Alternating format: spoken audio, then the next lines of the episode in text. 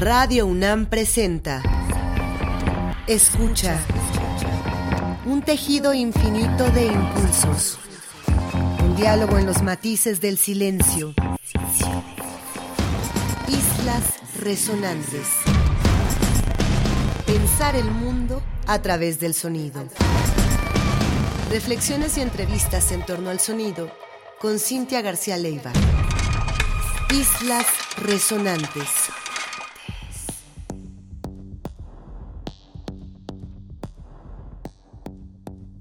Muy buenas tardes, bienvenidas y bienvenidos a una emisión más de Islas Resonantes, un programa que hacemos para pensar el mundo a través del sonido. A la distancia me acompaña Héctor Castañeda, productor de esta serie. Mi nombre es Cintia García Leiva y esta tarde vamos a presentar la segunda entrevista de esta quinta temporada de Islas Resonantes. Tenemos a un invitado especial, especial por muchas razones, y hoy trabajamos con el vínculo que hace entre su práctica artista, él es artista visual, y su trabajo de divulgación artística en dos comunidades dentro del sistema penitenciario de la Ciudad de México.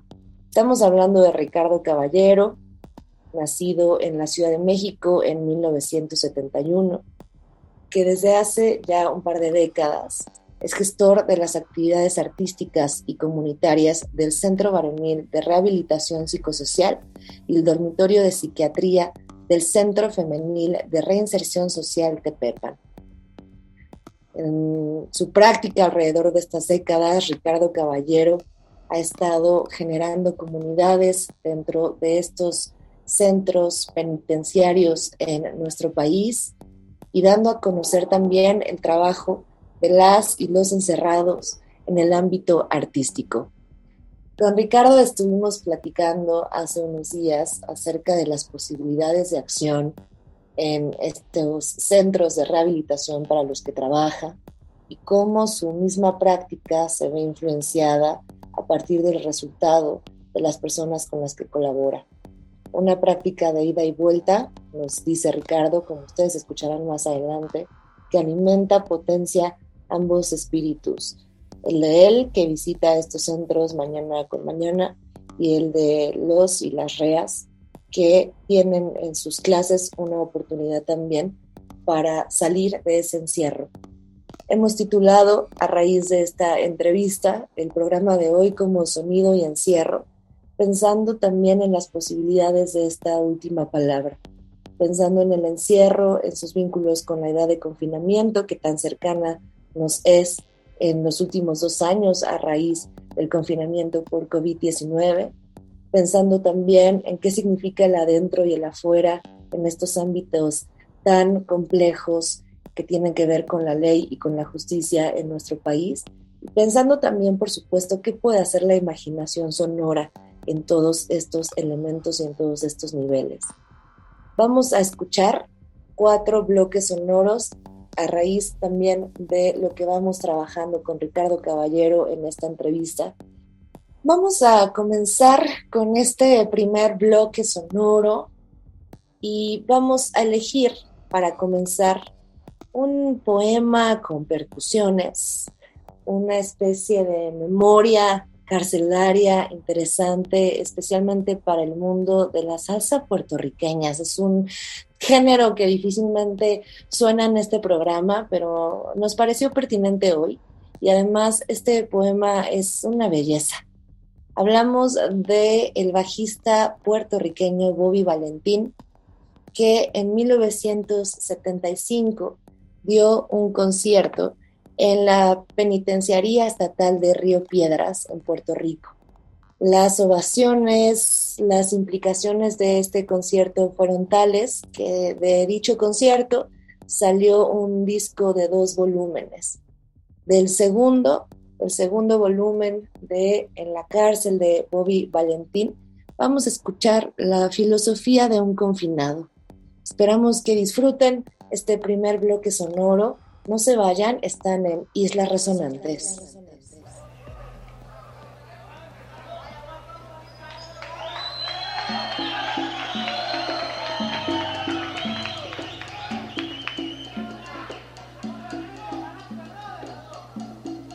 Un saludo aquí para todos los compañeros del dolor de parte de David el Loco. Y para los que están al otro lado de la verja va esto, filosofía de un confinado. Vaya, vaya. No sé el tiempo que corrió en aquella sepultura. Si de afuera no la apuran, el asunto va con pausa. Tienen la presa segura y dejan dormir la causa. Ignora el preso de qué lado se inclina la balanza. Pero es tanto la tardanza que yo les digo por mí el hombre que entra allí deja fuera la esperanza. No es en grillos ni en cadenas en lo que usted penará, sino en una soledad y un silencio tan profundo que parece que en el mundo es el único que está. Y digo a cuantos ignoran el rigor de aquellas penas, yo que sufrí las cadenas del destino y su inclemencia, que aprovechen la experiencia de mal en cabeza ajena. El día no tiene sol, la noche no tiene estrellas. Sin que te valgan querellas, encerrado te purifican y tus lágrimas salpican en las paredes aquellas. De soledad tan terrible de su pecho oye el latido. Yo sé, porque lo he sufrido. Y créame el auditorio, tal vez en el purgatorio las almas hagan más ruido. Adentro mismo del hombre nace una revolución Metido en esa prisión de tanto no mirar nada, le nace y le queda grabada la idea de la perfección. Vierte en lágrimas sus ojos, pero su pena no alivia. Y en esa constante lidia sin un momento de calma, contempla con ojos del alma felicidades que envidia. De furor el corazón se le quiere reventar, pero no hay sino aguantar aunque sosiego no alcance. Dichoso en tan duro trance aquel que sabe rezar Dirija a Dios su plegaria el que sabe una oración y en esa tribulación gime olvidado del mundo y el dolor es más profundo cuando no haya compasión.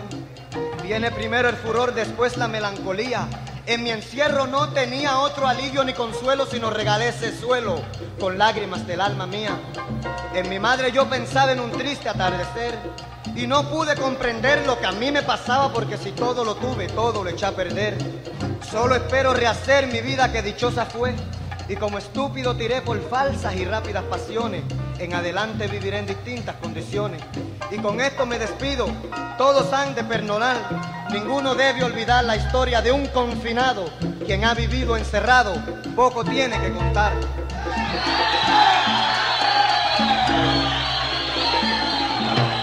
Vaya, se la comió el hombre, bien chévere, venga. Islas Resonantes.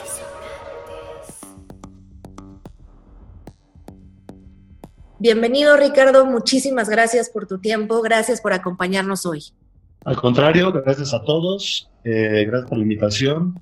Eh, siempre es un placer eh, compartir pues, tantas experiencias y tantas cosas que hemos vivido en dos sitios muy particulares yo tengo una formación de artista visual y justo cuando terminé la, la carrera solicitaban un, un, servicio social para poder trabajar con, recuerdo muy bien el nombre de la convocatoria que había lanzado en aquel tiempo eh, la institución que se le llamaba Conaculta, se llamaba eh, El arte como medio de conocimiento con enfermos mentales en reclusión. Yo en ese tiempo yo ya había hecho eh, un servicio social en, en, el CCD, en la Escuela de Cine. Entonces yo no tenía ninguna necesidad de hacer otro servicio social. Eh, originalmente me canalizaron a una institución que se llama Centro Varonil de Rehabilitación Psicosocial y efectivamente eh, en este pequeño centro que está ubicado, es una especie como de ala o como, como anexo eh, pegado al reclusorio sur, al varonil sur de, de la Ciudad de México. Eh, es un sitio que fue pensado alrededor de 1993-1994 como, como un espacio donde se iba a albergar, a, la población más vulnerable del sistema penitenciario, que es precisamente la, la, las personas que tienen eh, bueno, es, una manera de, de, decirlo, algún padecimiento mental, que puede ser desde un, una discapacidad cognitiva, eh, quizá algunos casos de esquizofrenia, o personas que tienen algún daño orgánico por el abuso y consumo de sustancias, eh, de sustancias prohibidas, ¿no? Como se les conoce. Eh, cuando yo conozco este tipo de población, me doy cuenta de que hay una suerte de, de hallazgos constantes, eh, originalmente pensaba que me iban a, digamos, a, a entrenar y que me iban a decir que se tiene que trabajar de cierta manera con ese tipo de población, pero al final no. Simplemente fue, bueno, empieza a trabajar con ellos. El programa original fue eh, un pequeño programa piloto que iba a durar solamente seis meses, pero que se, se ha prolongado hasta la fecha. Entonces, este año, en 2022, va a cumplir eh, dos décadas de dar clase en, en el Centro Varonil de Rehabilitación Psicosocial, en Cebarepsi, y posteriormente, el año posterior, en 2003, comencé a dar clases en el femenil de Tepepan, donde hay un dormitorio eh, exclusivamente eh, para, para población eh, psiquiátrica femenil, que evidentemente es mucho más pequeña en proporción, pero que también necesita la, atención. Y bueno, de manera general, es algo que les puedo, decir un poco de la historia de cómo he venido trabajando durante estos casi dos, dos décadas. En, en, esto, en esta relación tremenda entre el afuera y el adentro, que claro, de una claro. manera has desarrollado en estos años precisamente como un puente en muchos de estos grupos con los que trabajas. Un puente que parte de las posibilidades creativas y artísticas, de la imaginación visual y también de la imaginación sonora, para que ese puente precisamente sea cada vez más estrecho, menos singular o al menos estos grupos con tantísimas dificultades y muchas veces también tan, tan, tan descuidados por, por todos nosotros como sociedad, puedan encontrar también otros afueras, más allá del eh, real físico. Quiero, repito, ser muy cuidadosa con, con estas ideas porque me parece que solamente estando dentro puedes tener una idea mínima de lo que significa este, este encierro y que, como decía al principio, significa hoy también un doble encierro. Y entonces, a saber desde tu perspectiva y con todos estos años, en todas estas experiencias, eso, cómo la potencia creativa, imaginativa, la fuerza y la resistencia desde la producción artística puede contribuir a generar más mundos posibles. Háblanos un poco de esto. Eh, Originalmente, la gente busca una especie de formación o un espacio para de convivencia, para romper la monotonía del encierro, estar siempre adentro. Y um, usualmente, claro, hay una especie de conducción de, una, de, un taller de artes visuales, de artes plásticas, pero que de pronto suceden eh, episodios muy particulares. Por ejemplo, hay gente que no necesariamente tiene eh, facultades para poder dibujar o para poder pintar, sino que hace otro tipo de cosas, cosas que solamente suceden en esos espacios eh, eh, de reclusión. Por ejemplo, las chicas, las chicas tienen eh, una, una, una, facultad muy particular que es, por ejemplo, no sé, como bordar. De pronto hay gente que tiene pequeños telares o bordados de punto de cruz, es una cosa que a veces lo utilizan mucho para poder pasar el tiempo, para poderse entretener y es algo que, que es algo que a mí me ha, que me, ha llamado mucho la atención y que hemos tratado de generar proyectos paralelos inspirados en estas pequeñas en estas pequeñas eh, predilecciones que tienen ellas para poder eh,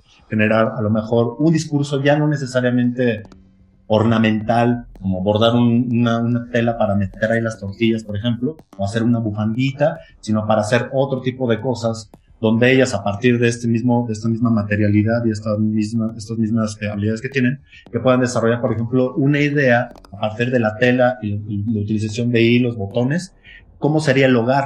Entonces, eh, existe un proyecto que hicimos hace cerca de tres años, que era donde ellas a partir de telas hacen referencias acerca de cómo es el hogar y cómo interpretan la cárcel o estos centros de reclusión, si para ellas son centros que operan como un refugio o si existe afuera un, no sé, un anhelo por regresar a la casa.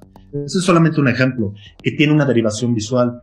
En el caso de los, de los hombres, hay gente que, por ejemplo, hace cosas parecidas, como bordar, pero recuperan eh, telas de, de, los uniformes viejos que recogen de la basura y de pronto, de pronto empiezan a hacer cosas como bolsitas o mochilas o, o empiezan a bordar, pero no bordan como las mujeres, bordan de una manera completamente distinta y a lo mejor es un poco más burdo. Estos dos ejemplos, digamos que tienen una especie de salida esencialmente visual, pero hay, hay otras cosas que se escuchan dentro de, estos espacios de reclusión. Por ejemplo, eh, antes de esta entrevista, yo les comentaba a ellos de qué es lo que se escucha dentro de, dentro de, de estos espacios y ellos me decían, había alguien que me hablaba del silencio, que es algo muy curioso. Yo no creo que necesariamente un centro de reclusión sea particularmente silencioso, creo que es al revés. A veces hay una especie de multiplicidad de sonidos que no tienen eh, necesariamente la idea eh, o la conexión, por ejemplo, con el espacio, no sé, el espacio doméstico o el espacio urbano, sino son sonidos muy particulares. Por ejemplo, alguien me decía que hay una suerte de chiflidos que suceden dentro de esos espacios, que esos chiflidos tienen una suerte de significaciones donde todo mundo entiende qué significan este tipo de sonidos. Hay como una suerte de comunicación entre las mismas personas que se les llama personas privadas de la libertad ahora, o internos, antes se les llamaba interno pacientes, pero bueno, estas, estas formas de nombrarlos va cambiando con el, con el tiempo.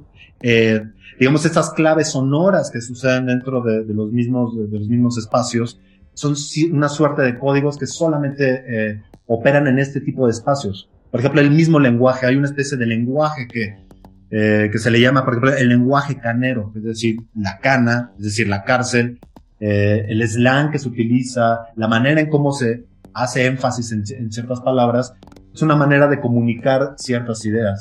Incluso también esta, esta forma de, de, de, de codificar ciertas cosas que no se tienen que decir, que se tienen que ocultar, por ejemplo, a la autoridad, eso es algo muy importante. Y entonces, todos estos sonidos, estas claves que también son verbales, incluso visuales, es algo que solamente existe en esta especie de, ecosistema penitenciario y que también y y que funciona también de manera distinta con las chicas y con, y con los hombres. Es decir, son, son dos mundos completamente diferentes que, que se conducen a partir de, de, códigos, de códigos que solamente les pertenecen a ellas y a ellos un tema delicado hoy en nuestro programa que estamos haciendo con mucho respeto para esta transmisión.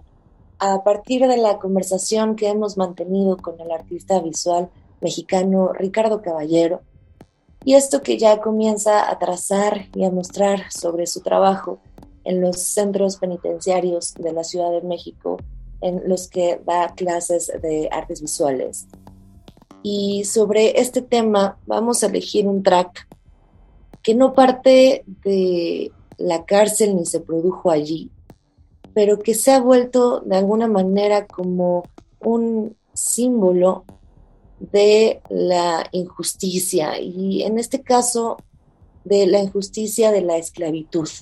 Vamos a intentar hacer ese vínculo con la canción Strange Fruit, fruta rara, una canción de 1939 que estrenó la cantante de jazz Billie Holiday, que fue escrita por Abel Meropol y que representa parte de la resistencia, en este caso desde la sonoridad, en contra de los linchamientos en los estados del sur de los Estados Unidos, que fue además uno de los primeros lemas del movimiento por los derechos civiles estadounidenses.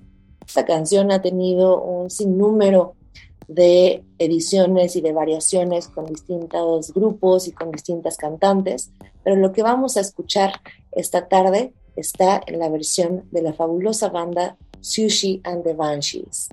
Strange Fruit, fruta rara, hoy hablando sobre sonido y encierro en islas resonantes. No se vayan.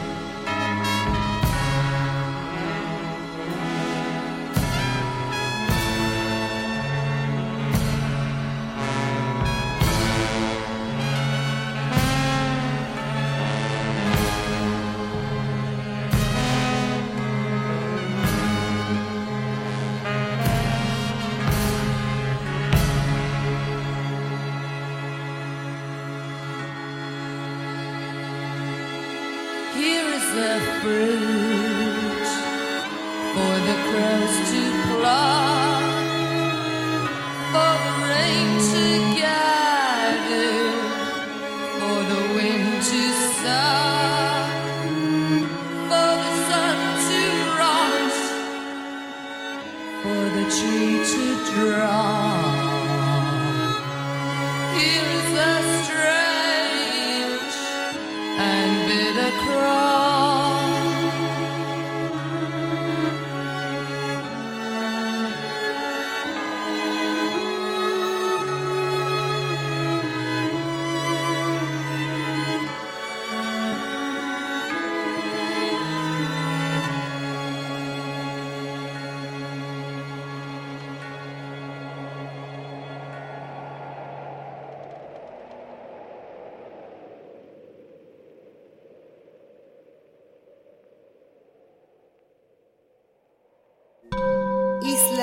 Resonantes.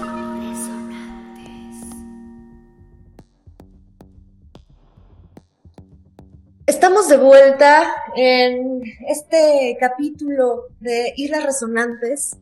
Hoy complejísimo, un tema profundo, delicado, que estamos comentando con el artista mexicano Ricardo Caballero. Y veníamos de hablar de estas muchas maneras de entender las sonoridades de este encierro particular del que hablamos hoy. Pero me gustaría, Ricardo, también que nos cuentes otro tipo de manifestaciones sonoras con las que te quedas o que puedes recuperar después de todos estos años de experiencia en cárceles en México. Y también que nos cuentes de un proyecto que el público, nuestra audiencia, puede ver próximamente en la Ciudad de México y que has desarrollado justamente con varios de estos grupos de internos en nuestra ciudad. Háblanos, por favor, de esto. Sí, mira, eh, como te decía al principio, creo que eh, tenemos como una especie de guía que es, es, es esencialmente visual. Es algo que confiamos mucho y a veces creo que descuidamos un poco qué es lo que se escucha. Me te voy a contar una anécdota que me pasó hace, hace casi unos 10 años. Hay un interno que tuvo dos ingresos a Cebarepsi. Primero lo conocí, estuvo ahí como un año, estuve trabajando con él, dibujaba, dibujaba muy, muy, muy bonito. Su nombre es Daniel. Sale y después regresa por, por X o Y razón. Eso, eso no importa por qué regresa. eh, No nos interesa mucho discutir esas, esas causas. Regresa, pero la segunda vez que, que lo conocí, eh, que, que regresó, perdón, eh, recuerdo que yo, yo, yo ya sabía que él componía, era un, era un compositor algo que a mí siempre me llamó mucho la atención desde el principio de trabajar con este tipo de población es que hay gente que tiene conductas creativas, que por ejemplo que puede ser dibujo, pintura o escultura o como habíamos mencionado antes, hacer como bordados, etcétera, eh, escritura automática. Y de pronto uno cuando lo observa, uno se da cuenta que hay cosas que son eh, súper importantes porque están transmitiendo un montón de información. En el caso de Daniel, lo que él hacía, eh, había una discusión muy importante acerca de él y el rock. Entonces él, consideraba que él tenía una misión en el mundo para desenmascarar, desenmascarar a los Beatles como la peor banda de la historia del rock. Él decía que los Beatles era una banda que nos había engañado a todos, que había unas bandas infinitamente mucho mejores. Entonces había una especie como de relato que hablaba del rock and roll, de su relación con ciertas bandas, me hablaba de los Beatles, me hablaba de, de, de Kiss, por ejemplo, hablaba, hablaba de Green Day y como algunas bandas de punk, etcétera. Y en estos relatos, él me contaba, por ejemplo, lo siguiente. Él decía que eh, tenía cassettes en su casa cuando, o sea, cuando, estaba, cuando estaba libre, tenía una especie de cuartito y tenía muchísimos cassettes. Y lo que él hacía es que tocaba la guitarra, grababa una parte, una, una, cara del cassette, luego grababa luego grababa, digamos, el side B del cassette. Y luego cuando se le acababan todos los cassettes, volvía a tomar el, el primer cassette y lo volvía a grabar. Es decir, era una especie de palincesto donde él iba grabando una y otra vez todas las canciones y todas las composiciones que él hacía, pero entonces para nosotros es algo como un poco absurdo, claramente es una cosa un poco absurda, porque nosotros tenemos como esta necesidad de la perpetuación y del registro que tiene que estar ahí, porque eso tiene que ser, tiene que pasar a la posteridad. Pero para él eso no era importante. Para él el acto de grabar y volver a componer y volver a grabar era lo único que le importaba. Yo traté de llegar a una especie de acuerdo con él. Dije, mira, yo creo que es importante lo que haces, pero creo que tú deberías de grabar un disco en la, en la cárcel y que lo subamos a internet y que tengas tú un sitio de Bandcamp. y yo te voy a pasar, yo te voy a hacer la cuenta de Bandcamp y te voy a dar el, el, password para que cuando tú salgas libre puedas hacer lo que quieras con él. Él estuvo de acuerdo y se grabó un, un disco que está en línea que se llama La cabeza no se cae. Entonces, eventualmente, si lo quieren buscar en Bandcamp eh, con, con ese nombre, su nombre es Daniel Villagra, y afortunadamente es algo que se quedó. Es algo que se quedó, digamos, como registro para que nosotros pudiéramos entender un poco lo que él dice. Me parece un disco, digamos, grabado con, con situaciones, bajo una situación un poco precaria, porque yo tuve que utilizar una grabadora muy pequeñita y tratar de limpiarlo, hacer como una especie de postproducción para que fuera un poco más eh, decente la reproducción. Y um, este tipo de cosas son, son las cosas que a mí me sorprenden mucho. Son cosas que, como una fuente de experiencia que se vuelve inagotable. Eh, como les digo, es algo que yo no, eh, no necesariamente yo voy a instruirlos. Yo trato simplemente de otorgar una suerte de consejos o de sugerencias que ellas y ellos son libres de poder seguir o refutar incluso para que, para que el trabajo sea un poco mejor y que, y que la gente de afuera pueda entender un poco la lógica que gobierna no solamente esos espacios, sino que también la lógica que digamos que gobierna digamos, su conducta y, su, y, su, y sus mentes. Después de esta conversación que se nos va cada vez más rápido cuando tenemos este tipo de entrevistas tan profundas, generosas e interesantes, como es el caso de la que hacemos con Ricardo Caballero. Por supuesto, tenemos que poner una de estas referencias que nos ha compartido, y en este caso lo haremos con el álbum La cabeza no se cae del ex reo Daniel Villagra. De este álbum que ustedes pueden encontrar de manera gratuita, encontrar y escuchar de manera gratuita en la plataforma Bandcamp. Vamos a escuchar el primer track, Kiss Me, una canción para guitarra, una grabación con poca fidelidad, por supuesto, estamos hablando de grabaciones eh, caseras y con toda esa belleza les invitamos además a asomarse al diseño de la portada del álbum, que tiene también esta riqueza que ya el mismo Ricardo Caballero rescataba. Daniel Villagra, Kiss Me, del álbum La cabeza no se cae de 2010, autopublicado, es lo que escuchamos ahora, no se vayan.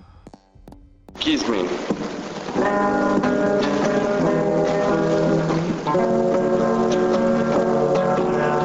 So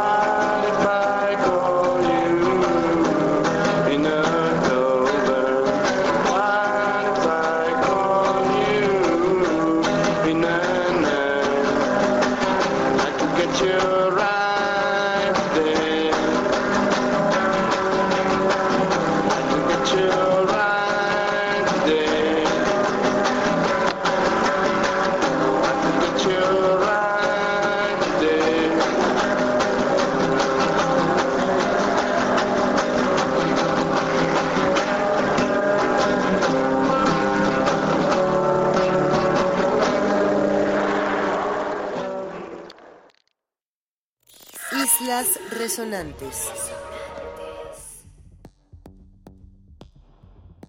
Por favor, Ricardo, nada más para que nos digas en dónde vas a exponer próximamente y en dónde podemos buscar tu trabajo. Estamos, estamos organizando ahora una exhibición, una exhibición que digamos que ahora tiene un eje temático. Esta exhibición se va a llamar el informe de sí. eh, y es una, una suerte de piezas hechas por ellas y por ellos, eh, que son datos biográficos. Yo siempre que he trabajado con, con este tipo de población, siempre hay una necesidad de hablar de sí mismos.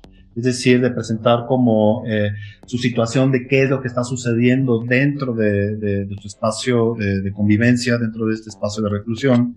Eh, y todas estas discusiones, digamos, yo, yo les llamo discusiones autobiográficas, eh, son completamente diversas y todas tienen salidas completamente diferentes. Hay, hay, piezas que hablan, por ejemplo, del cuerpo, hay muchas piezas que están expresadas en, en escritura, en, en, grandes, grandes textos, eh, hay autobiografías, hay, hay, hay, hay dibujos de, de, ciertas dolencias físicas. Eh, es, muy, es muy variada esta exhibición como eje temático para este año que me parece que vamos a, vamos a inaugurar en, en el mes de julio, a mediados del mes de julio, y lo vamos a acompañar con una especie de retrospectiva que hemos hecho eh, durante los últimos cinco o seis años en colaboración con el Museo de, del Objeto, una especie de retrospectiva donde se habla de otros temas que hemos abordado a lo largo de, de otras exhibiciones y de otros espacios de, de, discusión.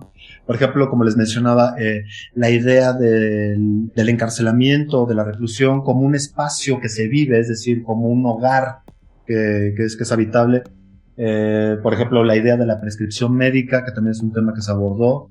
Eh, la idea original que era eh, la comunicación entre el, el, interior y el exterior, como mandar una suerte de mensajes desde adentro hacia, la, hacia, hacia afuera, eh, etcétera. Hay muchos temas y creo que es un, es un, es un momento muy particular porque se cumplen eh, dos décadas de trabajo, hacer esta retrospectiva y generar eh, un nuevo, un nuevo, digamos, un nuevo espacio de discusión para no solamente eh, hacer este, digamos, este, este punto de reflexión, sino también buscar nuevos, nuevos temas y nuevos espacios incluso para, para trabajar, replicar este tipo de, de actividades. Pues ya saben, eh, ahí estaremos en julio en el Museo del Objeto para el informe de sí. Ricardo Caballero, artista mexicano, docente en distintas cárceles en la Ciudad de México y también eh, querido colega de hace tiempo, distintas andanzas que nos unieron. Te agradezco enormemente esta entrevista, Ricardo, y este tiempo y esto que nos compartes tan rico el día de hoy. Al contrario, mil gracias por la invitación y eh, yo creo que el tema es bastante extenso y creo que esto eh, se podría eh, ameritar otro programa, pero mil, mil gracias por la, por la invitación y pues, saludos a todos. Cerramos este programa con un siguiente y último bloque sonoro. Un bloque que nos pueda ayudar a cobijar, como buscamos hacer normalmente en este programa, o a dar paraguas a esta riquísima conversación con el artista visual Ricardo Caballero, con el tema elegido hoy, Sonido y Encierro, que como han podido escuchar, pasó por tantos momentos y podríamos además continuar por un largo tiempo. Pero el tiempo de este programa es uno y nos vamos a ceñir a eso y vamos a intentar que la próxima pieza sonora pueda alimentar la potencia de esta conversación. Vamos a poner entonces, para cerrar, una pieza de un artista que ya ha sido celebrado en este programa con anterioridad, un artista italiano maravilloso, conocido por su trabajo en la música experimental, ambient, drone y en su trabajo, por supuesto, tan preciso y tan complejo, tan celebrado a nivel mundial con distintas piezas de sintetizadores. Hablamos del italiano Abul Mogart, que recientemente, este año 2022, ya publicó un nuevo álbum. Y es esa también la razón por la que vamos a recuperarlo. Si recuerdan algunas, algunos de ustedes, cuando dedicamos un programa especial de Islas Resonantes a este compositor, hablamos también de esta leyenda que se ha generado alrededor de su nombre en relación con su trabajo en fábricas y en su rebelión sonora después de esta automatización que generan estos tipos de trabajo por los materiales con los que se elabora día con día, por el excesivo esfuerzo físico que implica y de alguna manera por ese otro tipo de encierro que implica trabajar en fábricas como la leyenda ha ido alimentando alrededor de la obra de Abu Mogart. Por eso es que también nos parece pertinente y lo que van a escuchar ahora es el segundo track de tres del nuevo álbum que se llama In a Few Places Along the River. Estos tres tracks largos, eh, como siempre, con una distensión que nos provoca eh, cerrar los ojos, mantener una corporalidad mucho más relajada y adentrarnos a un mundo complejísimo que produce este señor. Son parte ya de la historia de la música contemporánea, de lo que podríamos decir más destacado en estos terrenos del ambiente y del drone. Cerramos con el segundo track de este disco que se llama In True Contemplation, en una verdadera contemplación, esperando así también que ustedes disfruten el cierre de nuestro programa de hoy. Les recordamos que si quieren escuchar programas anteriores de Islas Resonantes, pueden hacerlo en la página de Radio UNAM buscando la sección de podcast y el nombre de nuestro programa. Muchísimas gracias por escucharnos, muchísimas gracias a Ricardo Caballero por su tiempo y por sus palabras y por su labor. Y gracias, por supuesto, a Radio UNAM, nuestra casa, por recibirnos un miércoles más. A la distancia me acompaña Héctor Castañeda, productor de esta serie, mi nombre es Cintia García Leiva. Se quedan en Islas Resonantes, pensar el mundo a través del sonido. Hasta el próximo miércoles.